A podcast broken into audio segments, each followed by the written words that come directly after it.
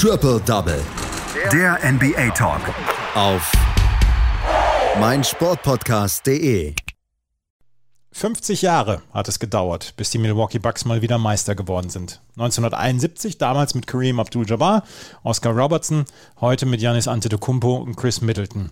105 zu 98 gegen Spiel 6 gegen die Phoenix Suns aus. Und die Milwaukee Bucks haben nach einem 0 zu 2 Rückstand eine Serie gedreht, die wirklich bemerkenswert spannend, bemerkenswert hochklassig war. Und es waren zwei Teams, die man vorher vielleicht nicht in diesen Finals erwartet hätte. Es waren auch zwei Teams, die nicht mit Superstars gespickt waren, wie zum Beispiel die LA Lakers oder die Brooklyn Nets. Es waren zwei Teams, die mit gedrafteten Spielern diese Finals erreicht haben. Hier und da natürlich die Verstärkung dazu, aber trotzdem insgesamt kann man sagen, zwei Homegrown Teams. Über das letzte Finale müssen wir natürlich sprechen und ein kleines Fazit natürlich auch zu dieser Finalserie ziehen. Das mache ich heute mit Daniel Seiler. Hallo Daniel. Hallo Andreas.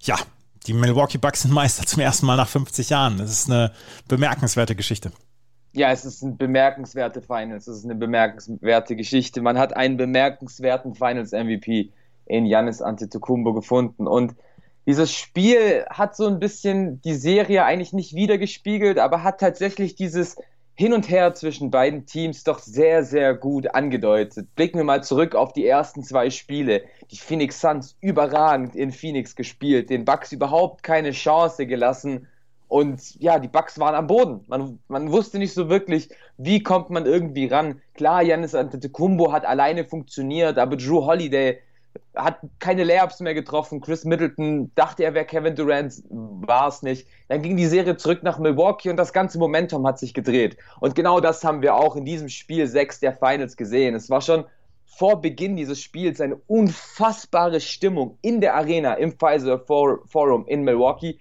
aber auch außerhalb der Arena.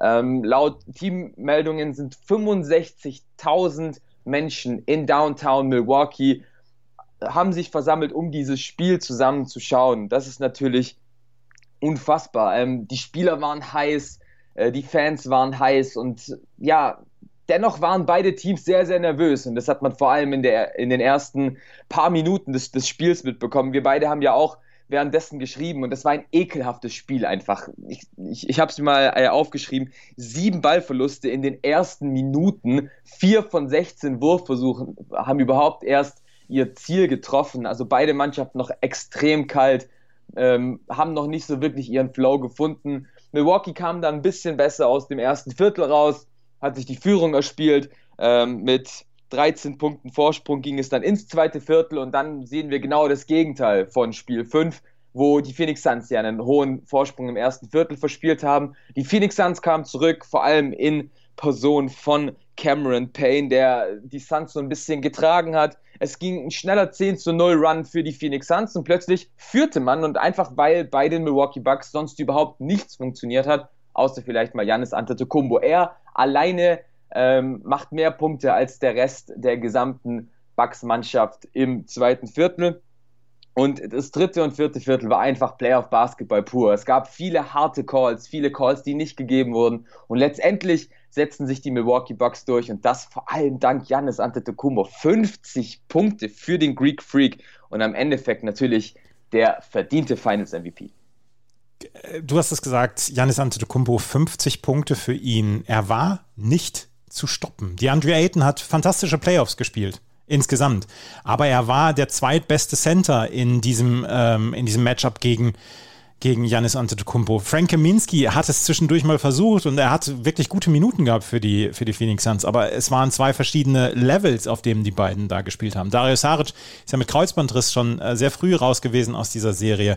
Ähm, er war unstoppable. Und es ist ja, es ist ja nicht so, dass er nur unterm Brett scheint. Er wirft zwischendurch Dreier. Und wir müssen gleich noch darüber sprechen, über die Freiwürfe. Aber als erstes dieses All-Around-Spiel von Janis Antetokounmpo während dieser Finals, dass er auch Assists geben kann, dass er blocken kann, dass er von draußen treffen kann. Das ist ja Wahnsinn. Ja, und das hat sich vor allem in Spiel 4 und 5 eben gezeigt, wo ein Chris Middleton seine Outcoming Games hatte, wo Janis Antetokounmpo nicht 40 plus gescored hat, sondern da hat er fast jeweils ein Triple-Double mit Assists aufgelegt. Und das ist somit die größte Stärke von Yannis Antetokounmpo. Und dann brauchen wir natürlich nicht über die Defense sprechen. Der Mann war 2020 Defensive Player of the Year. Ich glaube, der, der Satz Blocked bei Antetokounmpo wurde in keinen Finals so häufig gesagt oder in keiner Bucks-Serie so häufig gesagt wie jetzt in den Finals. Auch jetzt schon wieder fünf geblockte Würfe für Yannis Antetokounmpo plus noch zwei Goaltendings. Also es wären fast sieben geworden. Ähm, und das ist unfassbar, was, was der Mann geleistet hat. Ähm, Gerade gegen die Andre Ayton hat er öfter auch mal, du hast es erwähnt, mal den Midranger genommen, den er ja auch besser trifft die Dreier sind jetzt zwar nicht so gut gefallen in den, Play äh, in den Finals, ich glaube drei aus 14, aber dennoch, er streut sie mal ein. Es sind nicht die Würfe, die, die man haben will, aber dennoch, er hat mit, mit seinem getroffenen Dreier die Bucks Offense wieder ein bisschen angekurbelt, was extrem viel geholfen hat. Und eigentlich hieß es ja vor der Serie immer, nicht Jannis muss die Spiele für Milwaukee gewinnen, weil der wird seine Punkte auflegen sondern Chris Middleton und Drew Holiday sollen die Spiele für Milwaukee gewinnen. Die beiden waren in Spiel 6, das muss man ja fast sogar schon so sagen, Totalausfälle, bis auf die letzten Klatschminuten von Chris Middleton. Und Janis hat dieses Spiel ganz allein für die Milwaukee Bucks gewonnen. Und dann konnte man sich in den letzten ja, Playoff-Runden und in den letzten Spielen immer darauf verlassen, na gut, er wird gefault werden von uns, das, das können wir nicht verhindern, aber wenigstens trifft er nur einen von zwei Freiwürfen. Ja, und dann kommt er zurück ins Pfizer Forum, macht ja in äh, Spiel 4 schon, ich meine, irgendwie 13 aus 17, wo alles schon sehr gestaunt ha haben.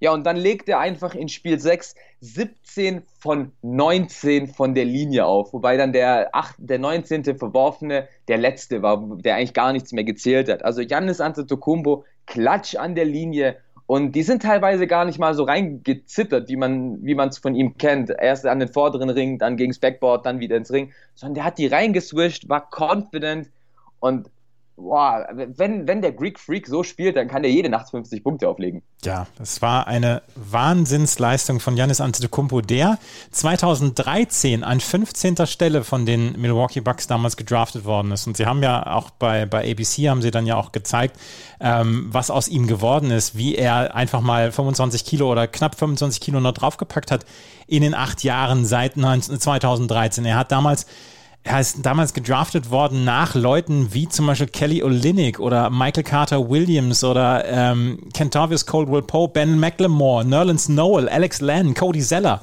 Otto Porter, alle vor Janis Antetokounmpo gedraftet worden. Die Phoenix Suns dürfen sich nicht beschweren. Sie haben damals Alex Len gedraftet und nicht Janis äh, Antetokounmpo. Also sie hätten ihn haben können, aber damals war nicht abzusehen, dass er so aufdrehen würde. Vergiss mir Anthony Bennett nicht. Ja, ähm, ja. ja. der wichtigste Spieler in diesem Draft. Aber ja, selbstverständlich. Ähm, man hat es ja auch ein bisschen in der Rookie-Saison von Jannis gesehen. Er war nicht immer diese Persönlichkeit, die er heute ist. Er war ein bisschen schüchtern, gerade in Interviews. Er hat gesagt, Hauptsache er kommt irgendwann in die NBA. Gerade jetzt in dieser Saison kam ja auch ganz oft diese Szene, wie er seinen Eltern das Pfizer Forum zeigt und sagt, schau mal, das sind die äh, Milwaukee Bucks Legenden, vielleicht ist da auch mal meine Nummer. Und er war überhaupt nicht so groß auf dem Radar der NBA-Teams. Und ähm, eine große Empfehlung von Adrian Wojnarowski hat äh, The Jannis Podcast gemacht, hat so ein bisschen seine, seine Story verfolgt. Er sollte ja eigentlich von Atlanta Hawks zwei Positionen dahinter gedraftet werden, die dann letztendlich mit dem Pick äh, Dennis Schröder bekommen haben. Ähm, und die Bucks haben sich so ein bisschen reingeschlichen, weil sie mitbekommen haben, dass die Hawks so sehr an diesem Griechen interessiert waren. Und ja, die haben ihn sofort gepaart mit Chris Middleton. Das hat Janis auch nochmal erwähnt in der äh, Meisterfeier heute Nacht, dass dieser Mann ihm jeden Tag ein gutes Gefühl gibt, ihn jeden Tag ans Limit pusht und dass er sich sehr, sehr glücklich fühlt, mit seinem Kumpel und seit Day One äh, Teammember Chris Middleton diesen Titel nach, nach Milwaukee zu holen. Chris Middleton ist auch damals nicht hoch gedraftet worden, Drew Holiday auch nicht, PJ Tucker sowieso nicht. Ähm, es sind, oder, oder auch ja, Pat Connaughton ist auch nicht hoch gedraftet worden. Es ist ja ein Team, was aus gedrafteten Spielern sich zusammensetzt. Und es war nicht dieser Superstar-Weg. Ja, sie hatten die Brooklyn Nets und die Brooklyn Nets liefen zum Teil auf einem Bein nur rum. Und trotzdem sollte man auf gar keinen Fall den, der Versuchung erliegen zu sagen, ja, wenn Brooklyn oder die Lakers gesund gewesen wären. Da, den, das Sternchen sollte man nicht dran machen, oder? Bin ich auch gar kein Fan von, weil im Endeffekt sind die Milwaukee Bucks Meister im Jahr 2021 und haben den Weg genommen, der, der ihnen geebnet wurde. So, sie können nichts dafür, dass James Harden sich, den, äh, sich einen Muskel im Oberschenkel reißt bei einem Layup-Versuch. Ähm, das, das, das können die Milwaukee Bucks nicht, nicht äh, anpassen, da können sie nichts drauf fokussieren. Deswegen sie sind ihren Weg gegangen und sind dementsprechend der verdiente Sieger. Wer sich in vier Runden plus Finals durchsetzt, der, der ist verdienter Meister. Und da ist es egal, ob Anthony Davis gegen die Suns mal zwei Spiele ausgefallen ist oder ob LeBron James in der, in der äh, Regular Season ein paar Spiele verpasst hat. Im Endeffekt kommt es nur noch auf, äh, drauf an, was auf dem Feld passiert. Und da waren die Milwaukee Bucks nicht immer das beste Team, das muss man auch dazu sagen, aber das erfolgreichste. Und deswegen sind sie Meister. Mike Budenholzer ist Meister. Auch der das hat ja durchaus sehr, sehr viel Kritik erfahren müssen in seinen ganzen Jahren, unter anderem auch bei Atlanta beziehungsweise jetzt bei Milwaukee. Ja, er, er war in diesen Playoffs, war ja schon quasi zweimal gefeuert. Ja. Ich, kann mich, ich kann mich noch erinnern, als Rick Carlisle bei den Dallas Mavericks zurückgetreten ist, das war ähm, zu dem Zeitpunkt haben die Bucks mit 2 zu 0 gegen die Nets zurück, zurückgelegen und da war Rick Carlisle quasi schon der designierte Nachfolger von Mike Budenholzer, der da aber gerade noch eine Playoff-Serie coacht. Und Mike Budenholz hat viele Fe Fehler gemacht in diesen, in diesen Playoffs. Mal zu oft an Brook Lopez festgehalten. Äh, ich frage mich immer noch, warum Jeff Teague in den Finals überhaupt spielen dürfte. Er hat heute Nacht auch schon wieder in seiner eine, eine Minute 30 minus 5. Aber im Endeffekt hat er doch immer wieder den Switch gefunden, immer die richtigen Adjustments gefunden, ähm, hat seinen Spielern vertraut, dieses Pick and Roll zwischen Chris Middleton und Giannis Antetokounmpo hatte wirklich fest verankert in diesem System. Jan ist als Fünfer aufgestellt und ja, so komisch es klingt, Mike Budenholzer darf sich Championship Coach nennen. Nicht, diesmal nicht als Assistant von Greg Popovich, sondern wirklich komplett. Und es fühlt sich immer noch komisch an, aber ich glaube, irgendwo hat er es wohl dann auch verdient. Wir müssen über die Suns noch sprechen. Da hat Chris Paul bzw. die Andre Ayton zu Devin Booker Minuten später nach dem letzten Spiel hat er gesagt, jetzt wissen wir, worauf es ankommt. Jetzt wissen wir, was wir tun müssen, um Champions zu werden. Wir müssen uns dafür accountable halten. Also wir müssen uns dafür verantwortlich machen gegenseitig. Die Andre Ayton wird wohl eine Vertragsverlängerung in dieser Offseason bekommen für die nächsten drei Jahre er, oder beziehungsweise fünf, fünf Jahre. Er könnte so einen Max-Contract nehmen. Es wird teuer werden für die Phoenix Suns, die Andre Ayton und äh, Chris Paul und Devin Booker unter einem Dach zu behalten. Chris Paul hat gesagt, nein, nein, nein, ich werde auf gar keinen Fall zurücktreten. Sie haben hier eine wahrscheinlich sehr, sehr, sehr große Chance vergeben, Meister zu werden. Sie haben zwischendurch mit 16 Punkten in einem Spiel geführt gegen die ähm, gegen die Milwaukee Bucks hätten. In Spiel 5 hätten sie das gewinnen können. Sie werden zurückgucken auf ganz, ganz viele Chancen. Ist das vielleicht die größte Chance gewesen, die die äh, Phoenix Suns jemals haben werden, Meister zu werden? Ah, das ist, ist schwierig. Ja, sehr es ist wirklich, Frage. wirklich schwierig. Äh, die Suns spielen leider in einem sehr, sehr schweren Westen, der auch prinzipiell nicht schwächer, sondern eher stärker wird. Wir haben nächstes Jahr die Dallas Mavericks, die angreifen wollen, die Utah Jazz, die Denver Nuggets, ähm, natürlich die LA Clippers, die Lakers. Ähm, das sind alles Teams, die da irgendwie mit vorne mitmischen wollen und irgendwie die Meisterschaft erringen wollen. Ähm, ich kann mir vorstellen, dass wenn Phoenix den Kader zusammenhält, und da ist natürlich nicht nur die Andre Ayton, sondern auch die Personalie Chris Paul, der aus seinem äh, Vertrag aussteigen kann und wohl nochmal einen länger dotierten Vertrag als nur ein Jahr anstrebt.